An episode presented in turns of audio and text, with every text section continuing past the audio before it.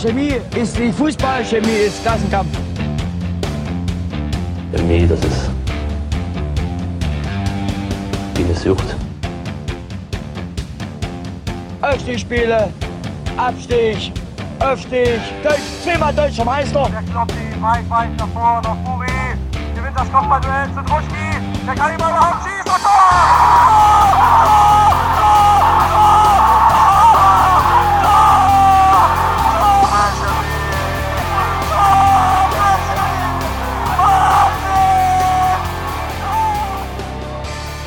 Pflichtaufgabe gemeistert. Die BSG Chemie gewinnt deutlich im Vogtland und ist eine Runde weiter im Pokal. Und da geht es jetzt weiter gegen die Truppe vom Südfriedhof. Wir schauen zurück auf das 7 zu 0 gegen den VfB Schöneck, berichten vom Kantersieg unserer Frauen beim Pflichtspieldebüt und gucken über die anderen Partien der Ligakonkurrenz im Pokal hier im chemischen Element Nummer 68. 67. 67.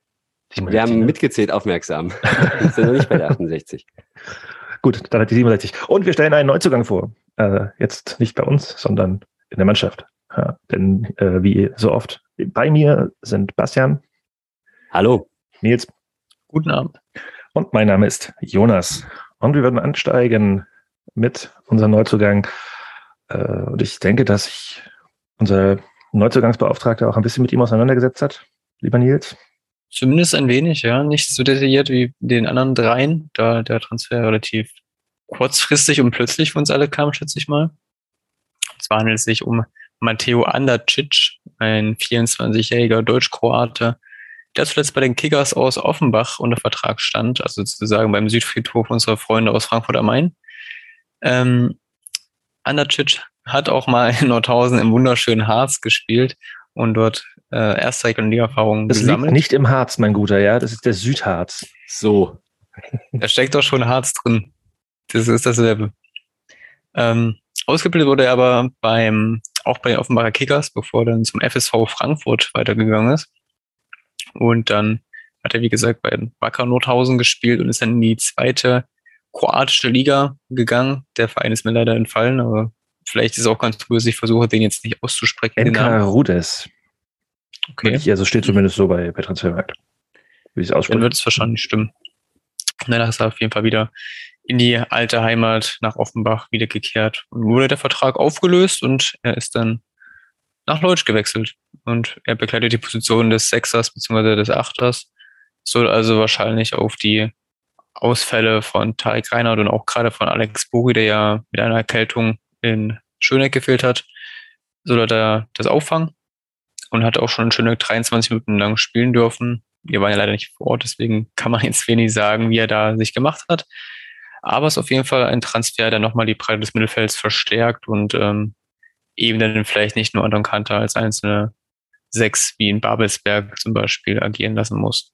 Die Breite verstärkt ist ganz gut, weil man muss ja eigentlich sagen, dass wir da aktuell fast schon Loch haben. Ähm, zumindest auf dieser Position. Auf der 6 ist es sehr schnell dünn geworden nach dem Ausfall von Tarek Reinhardt, was wir alle sehr bedauert haben. Und was noch, ich kann mich noch gut an Zeiten erinnern, wo man sich gewundert hat, warum man so eine Klumpenbildung auf der Sechserposition hatte. Und plötzlich von der einen Saison zur anderen ist es anders. Und allein schon vor dem Hintergrund finde ich es ganz klug, dass wir da nochmal nachgelegt haben. Auch wenn ich auch noch nichts zu ihm wirklich sagen kann, also noch keinen Pers äh, ja, Eindruck mir machen konnte. Wobei man sagen könnte, man könnte auch Brügge einfach wieder auf die Sechs ziehen. Dann hätte man wieder einen Sechser mehr. Haben wir hier auch schon mal angeregt, des Öfteren sogar und diskutiert.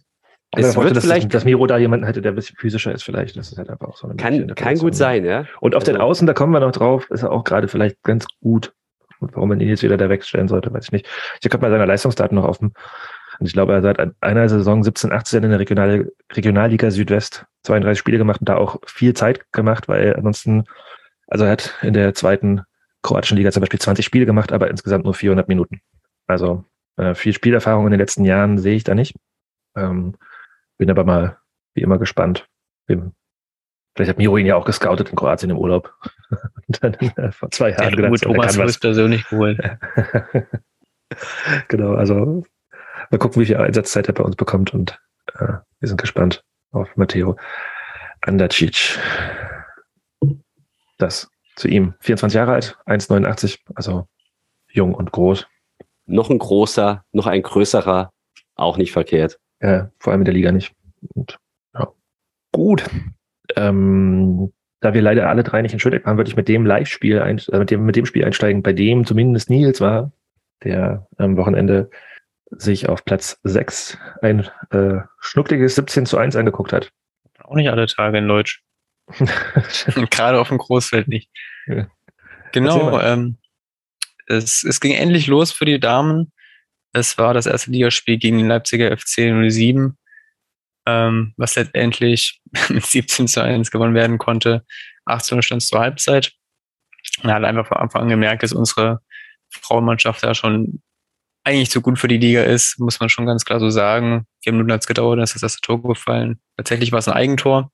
Und dann nahmen die Dinge ihren Lauf und dann gab es eigentlich fast gefühlt im ein, zwei Minuten Takt Großchancen und dann auch Tore. Ähm, Marlene Haberrecht ähm, war achtfach erfolgreich. Ich glaube, sie heißt Haberecht, die sehe nur ein R. Okay, ich war mir jetzt nicht mehr ganz sicher. Aber auf jeden Fall auffälligste Spielerin gewesen. Katharina Freitag, unser Podcast-Gast, äh, war nicht dabei. Sie ist wahrscheinlich noch im Urlaub. Generell haben, glaube ich, einige Spielerinnen noch gefehlt. Ähm, aber unser Kader war schon deutlich breiter als der des Gastes. Da stand unter anderem vermutlich eine Art Spielerin, die gerade in der Babypause ist, mit einem Babybjörn vorne dran geschnallt an der Trainerbank.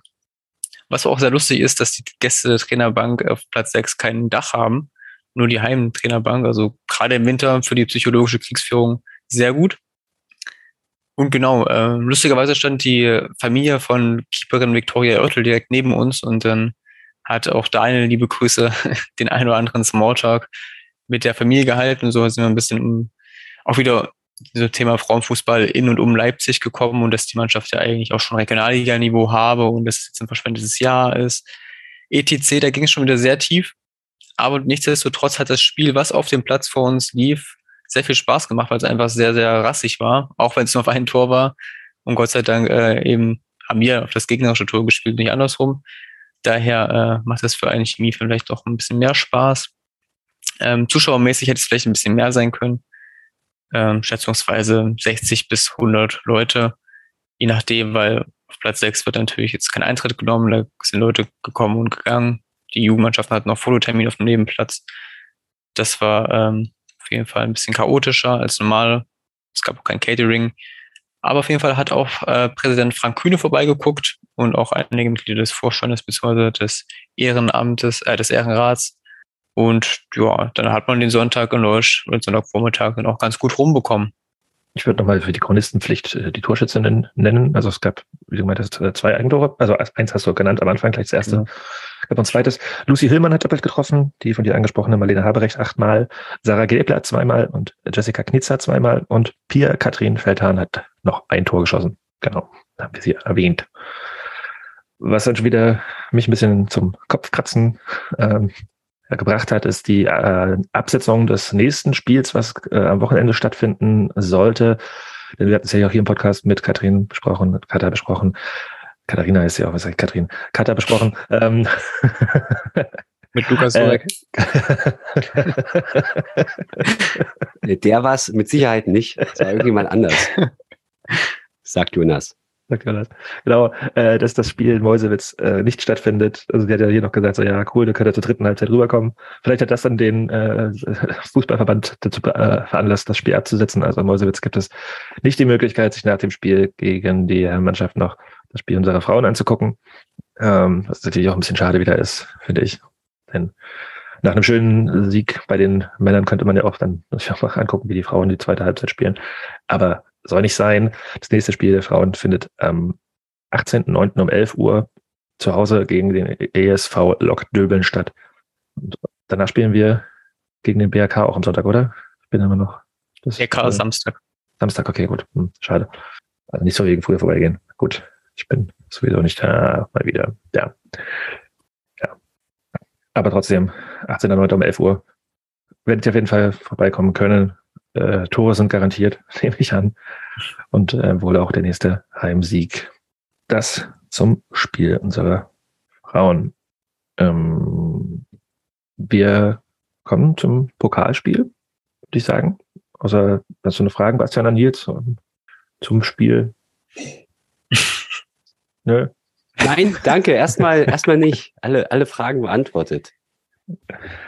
Ähm, dann spielen wir mal kurz äh, Rudi ein, denn damit wir zumindest ein bisschen was von vor Ort hören, habe ich jemanden gebeten, der da vor Ort war, uns mal eine Sprachnachricht zu schicken.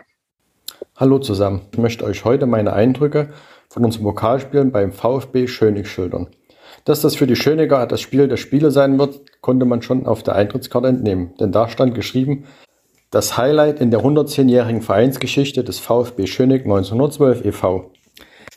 Angekommen am Parkplatz bzw. Parkhaus unterhalb des Ferienparks, von welchem man im Winter direkt in die Läube bzw. mit den Brettern an den Füßen sich den Abhang hinunterstürzen kann. Doch diesmal folgten wir der Beschilderung Richtung Gästeblock zum Sportplatz. Der Sportplatz war hinterm Tor bzw. an den Seiten zur Fantrennung mit Bauzäunen abgegittert. Das einzige Mango an der ganzen Sache war, dass ein Chemiker im elektrischen Rollstuhl sich das Spiel gern von der Gerade ansehen wollte. Doch leider hinderten ihn ein Abhang und eine kleine Treppe, dorthin zu gelangen. Es ließ sich auch niemand erweichen, kurzzeitig den Bauzaun zu öffnen, um ihnen den Weg dorthin zu gewähren. Hier bitte nacharbeiten. Leider habe ich ihn dann aus den Augen verloren und ich hoffe, er konnte das Spiel von einer geeigneten Stelle genießen. Für Verpflegung und Getränke war gut gesorgt. Bier für 4 Euro, Wasserlimo 3 Euro, Steak für 50, Bratwurst 3,50, sodass bei schönstem Fußballwetter einem Sieg eigentlich nichts mehr im Weg stehen sollte. Wir verfolgten das Spiel am Bauzaun hinterm Tor. Trotz spielerischer Überlegenheit wollte der Ball nicht so richtig in das Tor der Schöniger gelangen. Wobei auch der Torwart der Schöniger sein Bestes gab, dass es so bleiben sollte. Aufgrund der liegen gelassenen Chancen war es schon wieder knapp davor, in den Bauzaun zu beißen. Wir hätten gut und gerne 2-0, 3-0 in die Pause gehen können. Doch es blieb bei dem 1-0 durch Kirche und wir hofften, dass es sich in der zweiten Hälfte etwas bessern wird. 15 Minuten nach Wiederanpfiff wurde dann auch Kirchstein und Echel durch Max Kessler und Timo Mauer ersetzt. Mauer belegte die Richtigkeit dieser Entscheidung postwenden mit dem 2 0.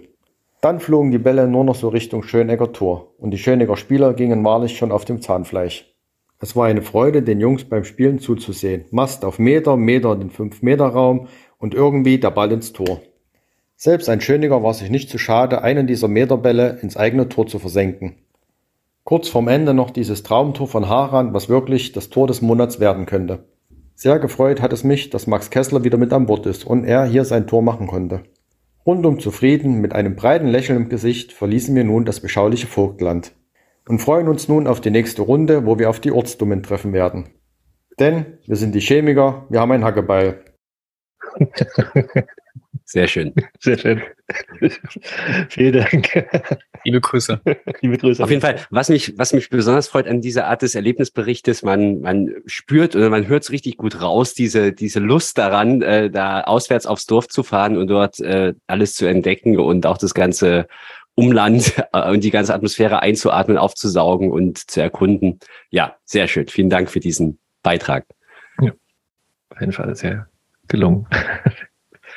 Ähm, ganz viele Punkte, die ich Fall auch irgendwie so im Kopf habe, sind schon mit drin. Äh, eine Sache, also ich habe, glaube ich, auch zur Halbzeit geschrieben, okay, ich habe es nicht, nicht irgendwie verfolgen können, weil ich auf Arbeit saß und habe Ticker gelesen und dachte mir so Halbzeit 1-0, oh nee, ähm, das ist nicht mit Ruhm bekleckert. Und dann gab es in der zweiten halt dieses Tor von, von Mauer und ich habe dann die Highlights geguckt und das, äh, ich glaube, der Kollege, der das kommentiert hat äh, für, für den Sport im Osten, der war auch ganz äh, äh, treffend, mit dem wir jetzt wollten, die halt unbedingt noch ihr Tor. Und ich glaube, es sah so aus, als ob Schöneggert einfach, okay, scheiße, jetzt haben wir, wir verlieren sowieso, aber alle wollten halt irgendwie ihr Tor gegen die PSG Chemie schießen, deswegen sind die auch nach vorne gerannt. Hatten noch ein paar Chancen, also die, glaube ich, größer gemacht wurden in der Berichterstattung, als sie dann tatsächlich waren. Aber ich glaube, dadurch war, haben die einfach auch aufgehört zu spielen und zu verteidigen. Und es war nur noch, okay, gut, ich möchte jetzt gerne hier dieses Tor schießen und mir dann halt den Spielball krallen und meinen Enkel davon erzählen. Also zumindest wirkte es auf mich so in, diesen, äh, in dieser kurzen Zusammenfassung. War wieder ganz schön. Interessanterweise kam ja auch, um es nochmal umzudrehen, unser Torreigen, wenn ich so sagen darf, nach den, nachdem bei uns gut durchgetauscht wurde und sozusagen die zweite Garde dann verstärkt spielte. Kann natürlich auch Zufall sein, kann damit auch zusammenhängen, dass eben Schöneck dann, klar, der Damm war gebrochen, der Widerstand war gebrochen, spätestens mit dem 2 zu 0. Aber das 2 zu 0 fiel ja wirklich auch erst, nachdem ein paar Wechsel kamen. Mauer ja auch kurz vorher eingewechselt. Ist es aber nicht so überraschend alles, oder? Was, was mich gewundert hat, um äh, Stichwort überraschend, Marcel Schlosser hat doch gespielt. Wir dachten, Der hat er doch gespielt, genau. ja. Genau, Ja. hat sich da quasi vom Krankenbett für das Spiel des, der Vereinsgeschichte schlechthin über den Rasen geschleppt. Oder es war psychologische Kriegsführung von Schöneck. Die haben nur so, haben dann die wollten Presse, die die Lokalpresse, die lassen. Lokalpresse angelogen. Und dann, oh, jetzt kommt er doch. Und dann vielleicht, ah, jetzt ist ja wieder ein Auerbacher und gegen die hat Chemie doch so schlechte Erfahrungen mal gemacht. Und der Schlosser, der wird jetzt hier alles richten. Oh, wer weiß, wer weiß. Das kennt man sonst eigentlich nur von Chemie, fünf Schwerverletzte, aber das erfährt man dann zehn Minuten vor Anpfiff. Ja, diesmal andersrum bei Schöneck. Ähm, zwei Leute sind mir auf jeden Fall auch ins Auge gestochen bei diesen ja doch recht schwierigen äh, Zusammenfassungsbildern. Äh, und das war die rechte Seite mit Brückmann und Mäder, die, glaube ich, so ziemlich jedes Tor vorbereitet haben. Also Mäder ganz besonders, ich glaube drei oder vier hat er vorbereitet und Brückmann auch diese, dieser Pass auf Philipp Harand kam von Brückmann. Meine ich zumindest gesehen zu Genau, haben. richtig. Uh. Auf jeden Fall nicht von Lukas Surek. da liegst du richtig. Es war nicht Dennis Mast. Dennis Mast ist derjenige, den ich für Lukas Rückert halte. So rum ist es ja. Richtig. ähm, ja, also die beiden da auf der rechten Seite, das äh, sieht schon ganz schnieke aus. Ähm, ja, und äh, Bastian, wie fandst du denn das Tor von Philipp Harand? Ja, so wie wir alle sensationell mindestens oder so. Also wenn das kein äh, Kandidat wen wenigstens ist für das Tor des Monats, weiß ich es nicht.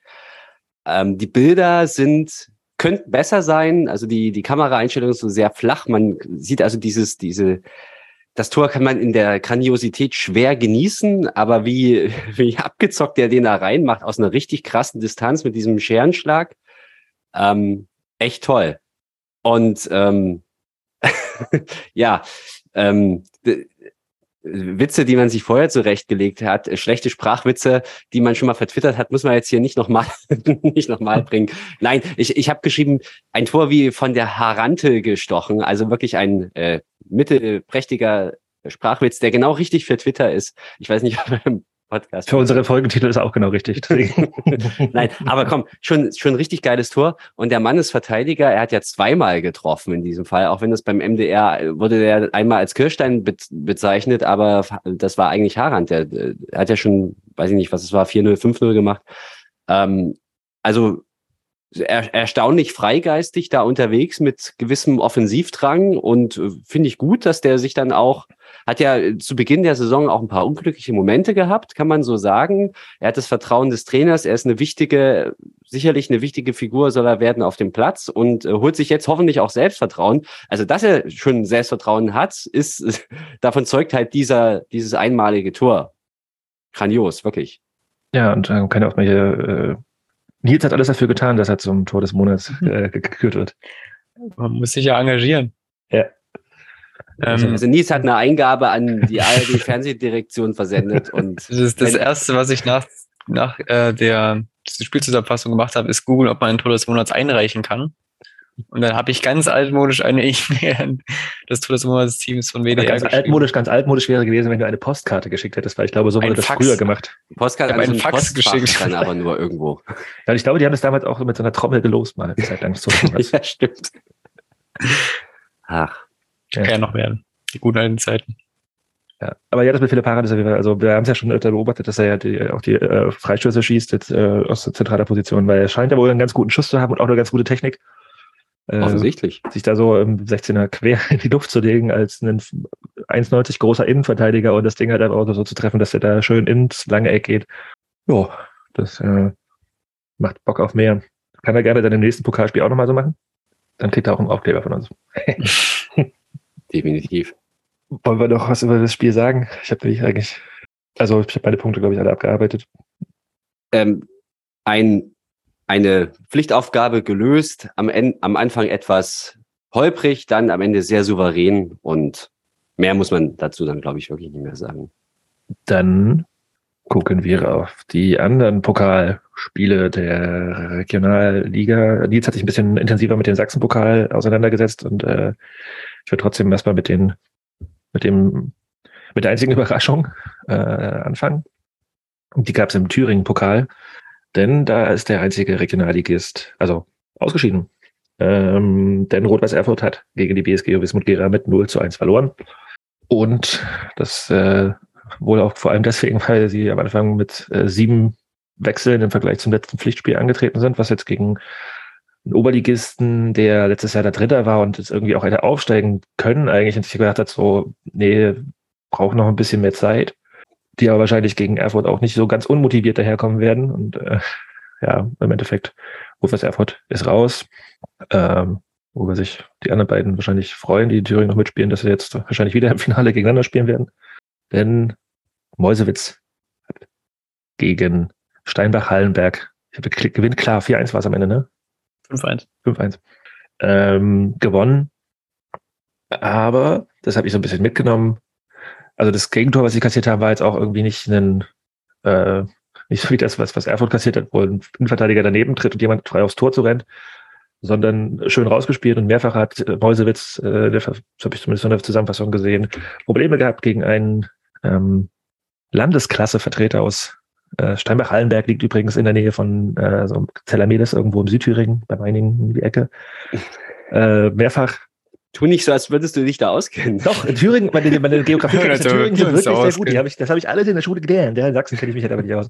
ähm, äh, genau, also mehrfach. Das war ja völlig im Harz. nee, das ist ganz, ganz, ganz weit. Äh, Probleme gehabt, ja, da halt irgendwie mitzukommen mit einem Landesklasse ist dann äh, siebte, achte? Siebte. Also, Zumindest in Sachsen, das ist die siebte. ja, und in Thüringen auch. Das sind ja die, genau, ja, siebte Liga. Also gegen ein drei, drei Klassen tiefer spielendes Spiel da zu verteidigen. Vielleicht waren sie auch nicht so motiviert und sie haben am Ende auch klar gewonnen, aber das sah öfter mal nicht gut aus, wie da verteidigt wurde und schnelles Kombinationsspiel. So, vielleicht sehen wir das ja auch am Sonntag in Meuselwitz. War jetzt mein Take. Ähm, wenn wir gerade in Thüringen sind, mache ich das auch noch zu, denn Jena gewinnt mit 3 zu 1 gegen Leinefelde, auch aus der Landesklasse. Ähm, ich glaube, der Patz hat am Ende gesagt, sie hätten 22 Ecken gehabt und hätten auch locker äh, ja, zweistellig zu 1 gewinnen können. Haben eine erste schwache Halbzeit gespielt, aber danach deutlich gewonnen und sind jetzt auch eine Runde weiter. Also die drei, zwei der drei Thüringen-Vertreter sind weiter und damit übergebe ich an, an Nils, der uns die anderen Sachsen-Pokal-Ergebnisse, Spiele ein bisschen aufbereitet hat. Ähm, ich habe gerade mal die komplette Liste aufgemacht parallel. Es liest sich ein bisschen so wie ein Kreispokal. Es sind sehr, sehr viele sehr dürfliche Mannschaften dabei. Ich will natürlich jetzt nicht alles vorlesen. Beispielsweise. Zum Glück, die, Danke, die, die danke. Leute haben schon ihre, ihre Daumen auf der Vorwärttaste. irgendwie. Daher äh, bleiben wir bei den, ja, sagen wir mal, höherklassigen Mannschaften. Beispielsweise hat sich der VfC Plauen sehr schwer getan. Beim Landesklassevertreter aus dem Besenitztal hat dort nur mit 2 zu 3 nach Verlängerung gewonnen. Durch ein Tor in der 114. Minute. Und man ist auch aus der 90. Minute zum 2-2 Ausgleich gekommen. Also da ist man fast gestolpert. Als Oberligist, wohlgemerkt, wer es nicht weiß. Ähm, Wäre durchaus überraschend gewesen. Plauen hat Genau. sowieso gerade einen sehr schwierigen Saisonstart hingelegt in der Oberliga. Die habe ich nämlich auch. Äh, dem- die haben nämlich nach vier Spielen erst drei Punkte und das als ehemaliger, also letztjähriger Tabellenzweiter. Hat Plauen einen klassischen Fehlstart hingelegt und den aber jetzt zumindest im Pokal noch knapp verhindert. Weiter im. Text. Äh, der große FC Eilenburg hat beim Dresden SC gastiert, also auch ein Landesklassevertreter, hat mit 3 zu 0 gewonnen. Und wer hat zwei Tore geschossen? Natürlich Benjamin Luis. Der Simon Terodde des Sachsen-Pokals hat wieder zugeschlagen und hat einen Doppelpack markiert.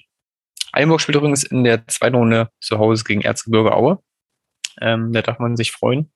Ähm, genau wie Frisch auf Wurzen, die dürfen sich nämlich auf Dynamo Dresden freuen und haben sich mit 3 zu 2 gegen FC Lösnitz durchgesetzt, gegen einen Landesliga-Vertreter. Dynamo in Wurzen, Alter. Oh, Mann. Also ich, ich würde aber behaupten, die spielen nicht in Wurzen. Da nehme ich mal ganz blöd Fenster. Die werden sehr wahrscheinlich irgendwie ins Blache ausweichen. ja, da passen sie auch hin. Da passen sie Wurzen. richtig gut hin. Ja. Nach Wunderbar. Leutsch werden sie nicht gehen. genau. Ähm, der höchsten Sieg gab es beim TSV Kreischer gegen Lok Zwickau. Da hat äh, der Gas mit 1 zu 10 gewonnen. Mhm. Äh, auch ein enges Spiel war der Burner SV gegen den SV Schleusig, gegen die wir ja im Stadtpokal Halbfinale gespielt haben. Äh, da hat sich Burner mit 3 zu 6 nach Elfmeterschießen durchgesetzt und darf jetzt zu Hause den FSV Zwickau erwarten. Also ihr seht schon, die großen Namen fahren immer aufs Dorf. Des Weiteren hat Chemnitz bei Stark gewonnen. Chemnitz spielt gegen spielten Dahlheim. schleusig im Sachsenpokal. Achso, weil die, weil die, weil die aufgestiegen Die- sind oder weil die, weil die im Halbfinale, also dann weil, weil die aufgestiegen sind, schätze ich mal. Oh, das ist doch, Kreis- das ist doch Stadt, Stadtklasse. Oder, oder das war weil Leipzig-Pokal hier, na egal, also hier Borsdorf, Panic nicht, äh, weil die auch aufgestiegen sind und deswegen sowieso qualifiziert waren. Ich weiß es nicht, das ist ja komisch. Naja, Sachsen-Pokal ist, wenn auch die Interpretationen unterklassig werden. wir, müssen wir müssen das nochmal klären. jedenfalls sind sie jetzt raus. Okay, dann Leider. doch Dann nicht. ist egal. Chemnitz gewinnt, wie gesagt, bei Schalke mit 5-0, darf jetzt ins Erzgebirge fahren zu Tannetalheim. Des Weiteren hat Rotation Leipzig auch mal gewonnen gegen Pause in Mühltroff. Die ist ja Äh, doch die alles vor. Nein, die spielen gegen. Ich habe jetzt vergessen, scheiße. Nur, nur die zuschauerträchtigen Vereine werden ja vorgelesen. Noch erwähnenswert ist vielleicht der VfB Auerbach, der ist ausgeschieden. Bei der SG Handwerker Rabenstein mit 5-3 nach Elfmeterschießen. Leider hat es dann nicht für unseren Auerbacher Ultra gereicht für die nächste Runde. Ähm, Handwerker Rabenstein, eine Liga unter Auerbach, also nicht unbedingt eine so große Überraschung. Aber da hat man sich in Auerbach, glaube ich, auch mehr ausgerechnet, die jetzt auch gar nicht so gut in die neue Saison gestartet sind. Fünf Punkte aus vier Spielen. Ja, also da, da brennt der Baum in Auerbach. Die Anzeigetafel meinst du? Die Anzeigetafel brennt. Die wird schon abmontiert. Genau. Und unser äh, Gegner in der nächsten Runde hat 2 zu 4 bei Borussia Dresden gewonnen. Äh, ein Derby-Held hat wieder ins eigene Tor getroffen. Mehr braucht man nicht erzählen. Hat einen lupenreinen Hattrick geschossen. Kann man so sagen, tatsächlich. Ja. Ein beidseitigen. Zwei ins falsche und einen ins richtige Tor. Bastian Aber halten wir fest, so die ganz große, die ganz große Überraschung hat es in Sachsen nicht gegeben. Ja, jetzt hat auch äh, ein paar von den äh, Nächste Runde dann. Ja, du hast auch jetzt aber zum Beispiel gar nicht erwähnt, äh, wie der CFC gespielt hat. Doch, Hab ich gesagt. Hast du gesagt? Okay. Also kann man schon mal überhören, finde ich in Ordnung. ich halte auch ab. Ich könnte auch vorlesen, dass Mutter Marienberg gegen SC Freital ausgeschieden ist. So, jetzt ist gut. Falls es Freital ist, Freital ist übrigens äh, spannend. Ich weiß, dass die nicht gemocht werden, aber die sind gerade Dritter in der Oberliga mit zehn Punkten aus vier Spielen. Die sind äh, äh, jetzt nach vier Tagen im Aufstiegsrennen als Aufsteiger. Ja. Vielleicht sehen wir die nächste Jahr in der Regionalliga. Und dann, Diese Geschichten schreibt nur der Fußball. Ja, ich glaube, da gab es auch irgendwie. Geld, Geld von Geld von äh, einem Sponsor, meine ich. Aber der, diese Angabe ist auch irgendwie. Ich glaube, Kevin hat es mal erzählt. aber Ich bin mir nicht sicher. Ähm, die wird durch mit dem Sachsenpokal? Wir werden durch, wenn ich nicht alles vorlesen soll. Dann gut, danke. Äh, ich würde fix nochmal die anderen Ergebnisse der Konkurrenz aus der Liga machen, nur so zur Kulissenpflicht. Äh, Halberstadt gewinnt äh, knapp mit 12 zu 0 in Zerbst.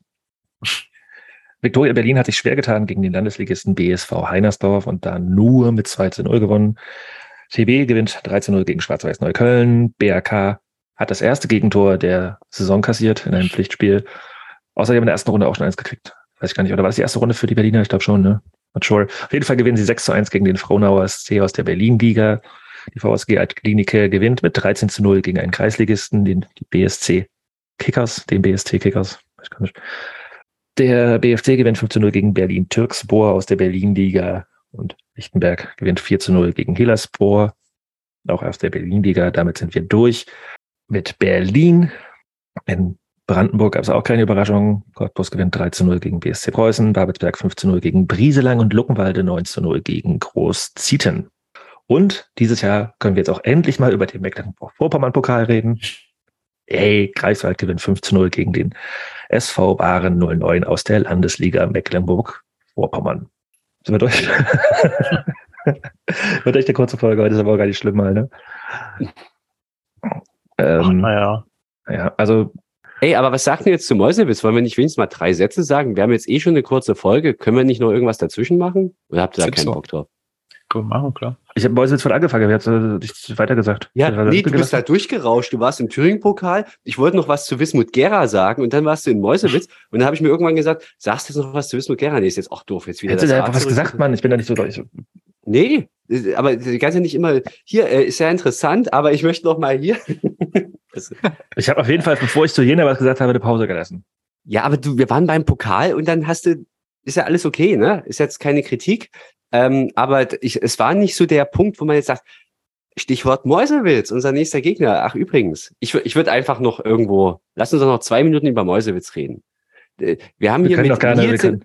Ja. wir haben hier mit Nils, der kommt gefühlt aus Mäusewitz. ich war lange Jahre Mäusewitz-Sympathisant und bin jetzt Mäusewitz-Feind. Und äh, nee, ich war zuerst Feind, dann Sympathisant, jetzt bin ich wieder Feind. Und Jonas, du kennst dich sowieso super aus in Thüringen. Also wer, wenn nicht wir, sollte jetzt noch darüber reden.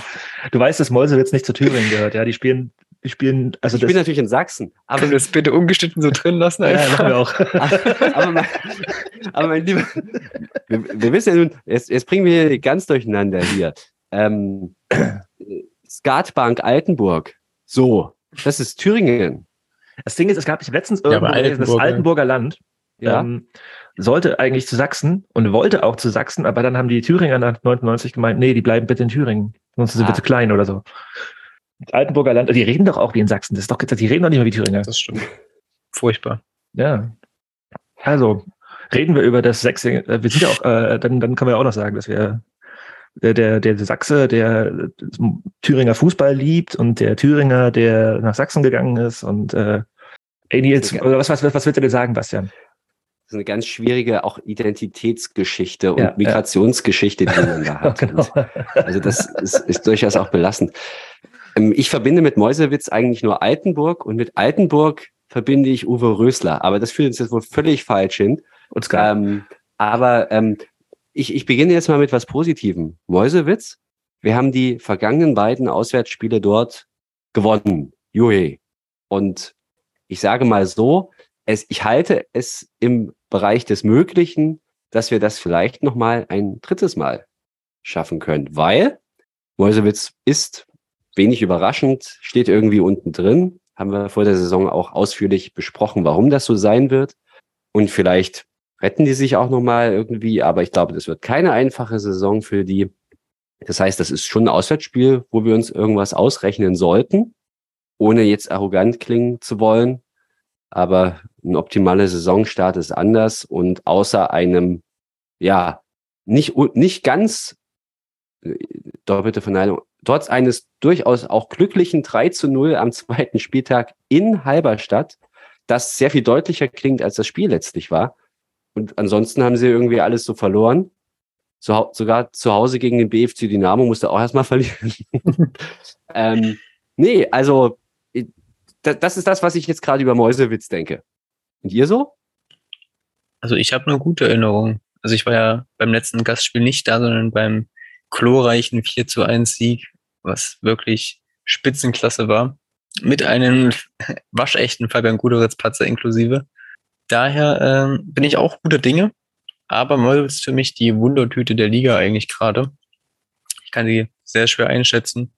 Ähm, irgendwie rechne ich mir auch was aus, aber ich, es wird mich auch nicht wundern, wenn wir dann vielleicht ein Unentschieden spielen oder gar verlieren. Bei Molwitz ist, glaube ich, sehr, sehr schwer einzuschätzen gerade. Ich traue es mich nicht wirklich. Der Herr Teppich wie immer ein 2 zu 0 für uns.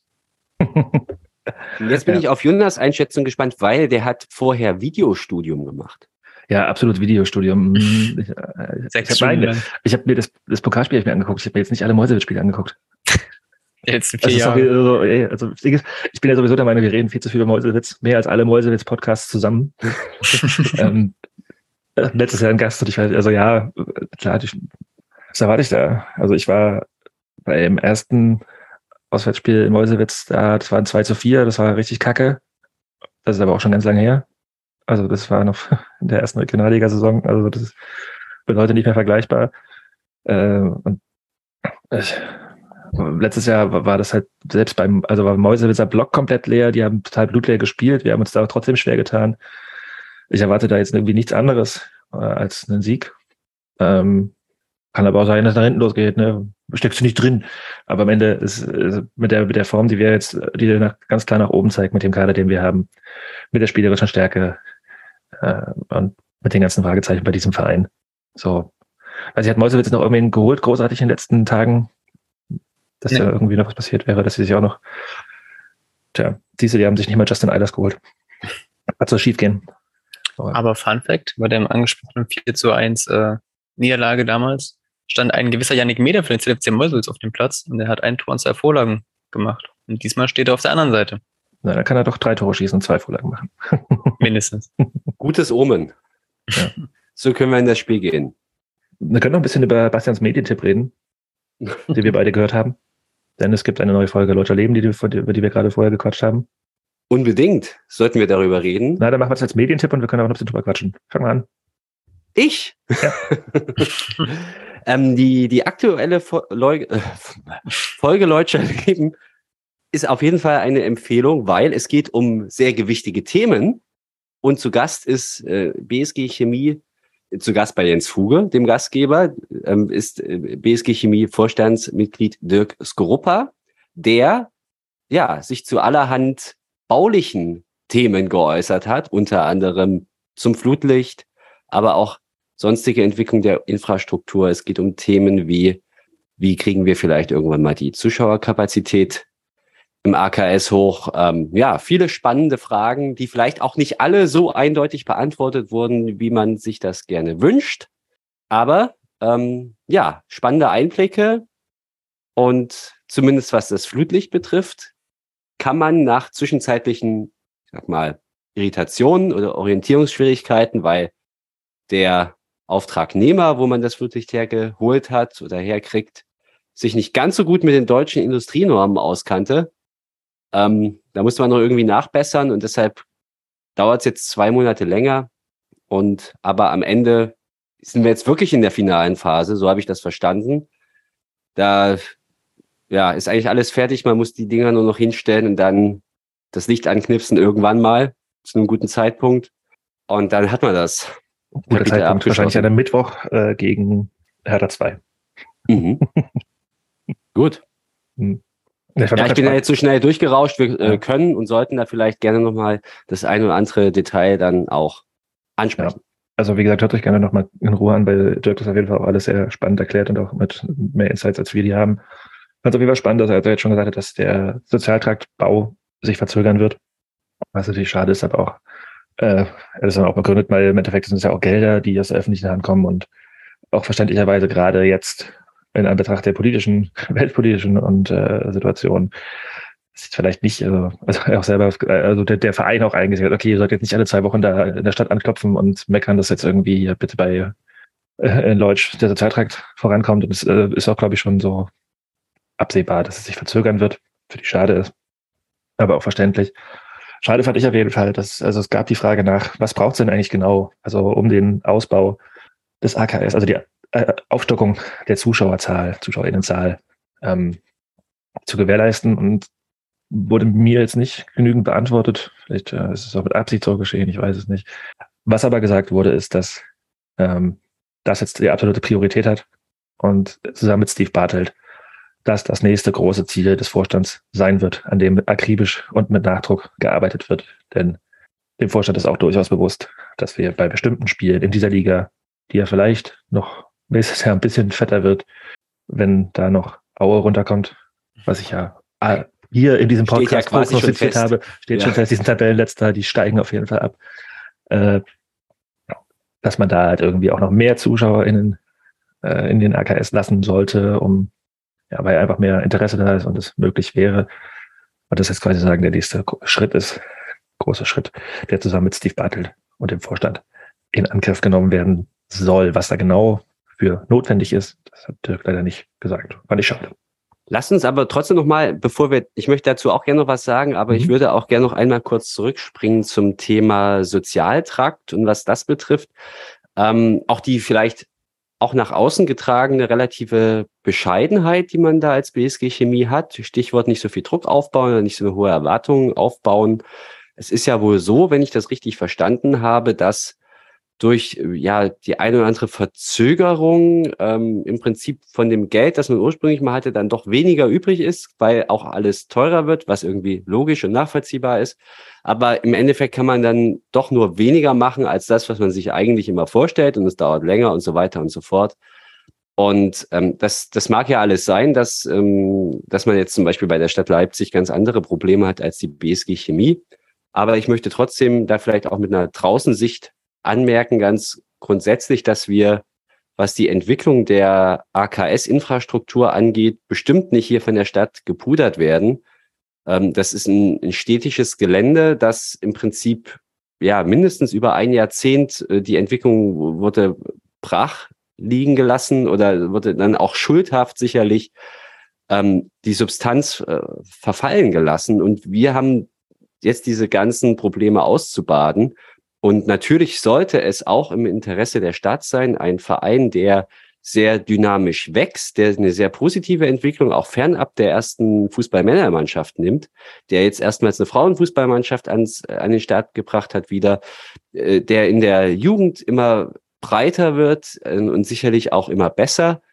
Also kurzum, einen solchen Verein, der eine große Geschichte hat, viele Fans ins Stadion zieht, da sollte man irgendwie auch hinterher sein als Stadt. Und wir erleben das ja in vielen anderen Kommunen, was da passiert, wenn, äh, wenn da ein Verein mal in die vierte oder in die dritte Liga aufsteigt. Da werden plötzlich dann sechs, mitunter siebenstellige öffentliche Mittel in die Hand genommen, um da irgendwie ein Stadion aufzupimpen. Und wir kleckern hier rum und müssen 500.000 plus minus für unser Flutlicht selber aufbringen. Also ich finde das schon ein großes Thema. Und, und dass wir ein Stadion stellen, was nicht uns gehört.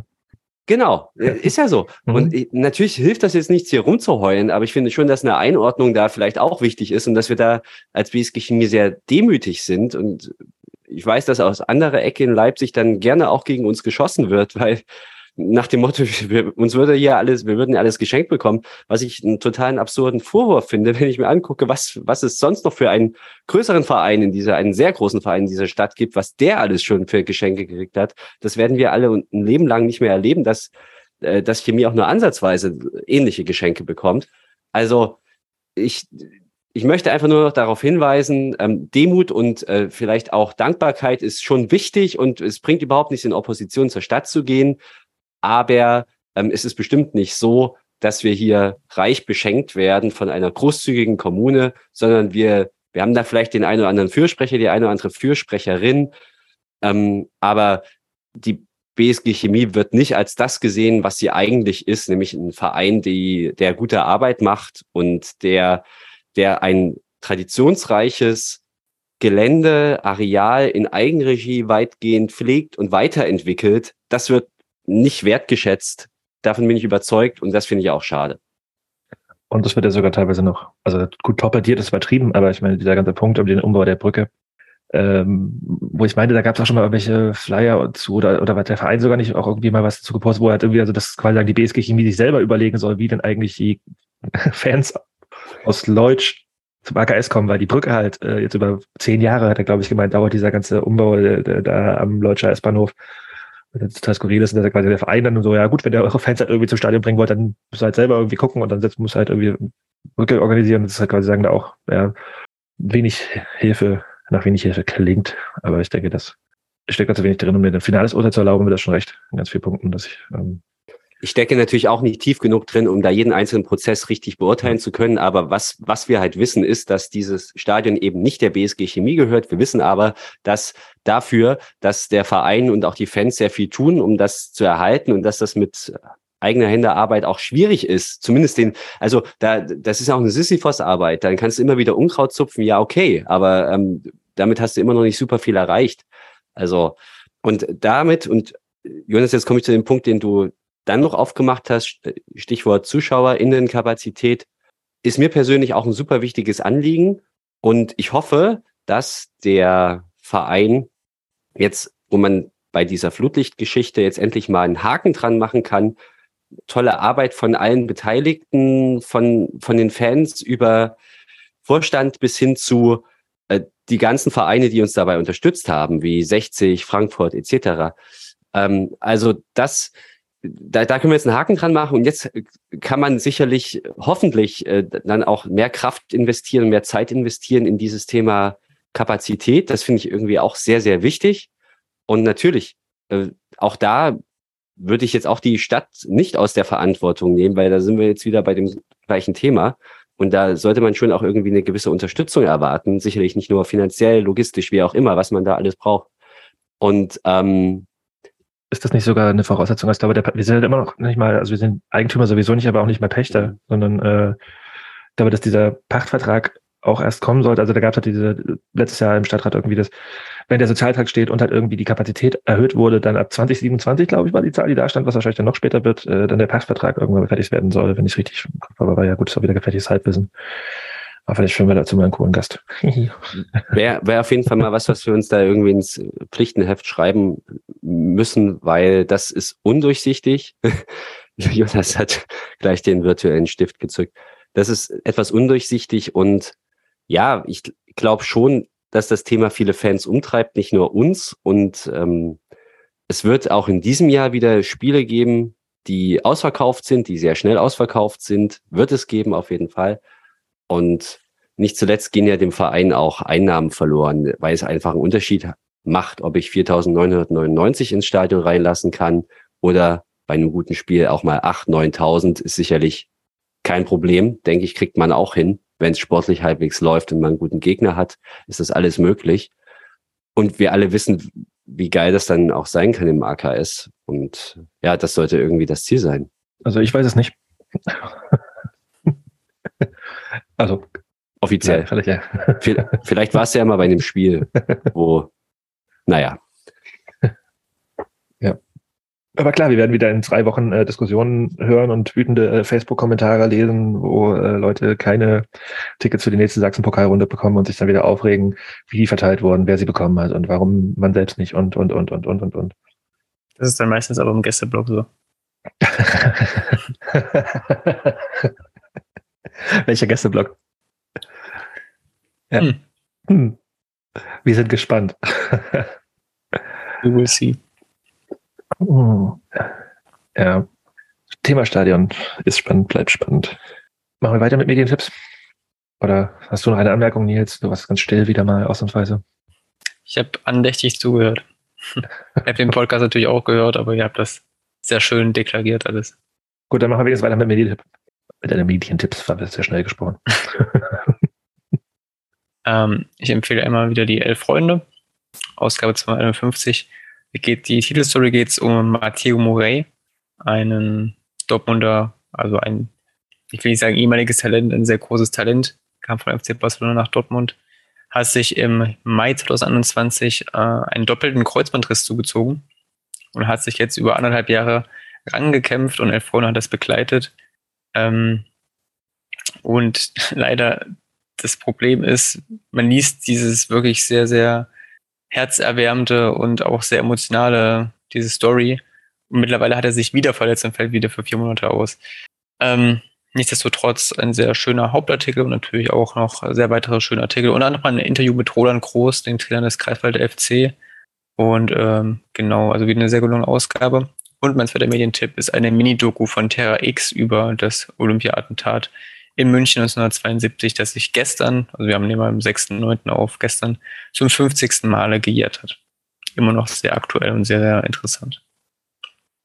Gut, ähm, dann mache ich mal auch mit politischen Medientipp weiter, der aber auch Fußball betrifft. Äh, und zwar gibt es eine Sportanzeit-Dokumentation über korsische Ultras, also vor allem SC Bastia und äh, AG Ajaxio, die beiden größten Vereine der Insel, es quasi sagen um die ja, separatistischen Bewegungen äh, ja, auf Korsika und der Fanszene, die sich quasi sagen, von Frankreich abgrenzen geht, aber auch um ein äh, sehr großes Unglück, was beim SC Bastia stattgefunden hat, äh, was jetzt letztes Jahr dazu geführt hat, dass an diesem einen Tag im Jahr, der glaube ich im Mai ist, äh, auf Korsika, also Quatsch, in ganz Frankreich kein Spiel stattfinden soll. Das wird in der Dokumentation nicht erwähnt, aber ähm, Fun Fact oder nicht Fun Fact dazu, das erste Mal, als dieser Tag stattfand, wurde trotzdem in Marseille gespielt, weil Marseille in der, ich glaube, der Conference League äh, ein Spiel spielen musste und quasi sagen, die UEFA mal wieder auf geltendes Recht in einem Land geschissen hat. Aber trotzdem, die Dokumentation ist sehr interessant, gerade auch weil, also mit separatistischen Bewegungen und Fußball, ne, ist äh, ein Thema, was ich immer interessant finde. Kann man sich angucken. Und ich empfehle noch eine, äh, ein Fanzine, ein, äh, die beste Klolektüre, die es für einen Chemiker oder die Chemikerin gibt. Denn die neue Ausgabe des Höllenritz ist draußen wunderbar zusammengetragene Spielberichte äh, von der BSG Chemie, aber auch hinein bis äh, wahrscheinlich in die 17. tschechische Liga. Äh, alles vertreten. Ähm, mit teilweise schönen Bildern dazu, sehr pointierten Spielberichten. Äh, ich bin noch lange nicht durch, äh, aber den ich weiß gar nicht, ob ihr ihn noch kriegt, aber ich glaube bei ähm, NoFB gab es den da im Fanshop, werde ich verlinken. Ansonsten tauscht ihn euch aus. Höllenritt, Ausgabe Nummer, ich weiß gar nicht, was ist das? Acht jetzt? Neun? Neun. Neun, gut, danke. Jo, das war es zu meinen Medientipps. Und das war es auch mit unserer heute sehr kurzen Folge. Hat mir trotzdem Spaß gemacht. Wir hören uns nächste Woche nicht, denn ich werde äh, am Mittelmeer liegen und wir setzen mal eine Woche aus und sprechen dann in zwei Wochen über zwei Spiele. Was ein komisch? Willst du doch? Äh, äh, wirst du auf Korsika dann irgendwo liegen? Oder? nee, ich liege in Kroatien. Gut. Ja, äh, ich, keine, keine Insel diesmal. Genau. Viel Spaß Bye. dort. Danke, danke. Werde ich, werde ich haben. Außer es äh, regnet die ganze Zeit. Dann werde ich die ganze Zeit meckern und euch voll spammen mit schlechter Laune. Ich glaube, da regnet es nicht. Da wäre ich jetzt ganz entspannt. Gut, dann äh, drückt mir die Daumen, dass es nicht regnet und ich drücke euch die Daumen, dass wir sechs Punkte mitnehmen aus den beiden Spielen und dann quatschen wir in zwei Wochen wieder. Und bis dahin stellen wir uns online. Bleib stabil. Kurzer BSG.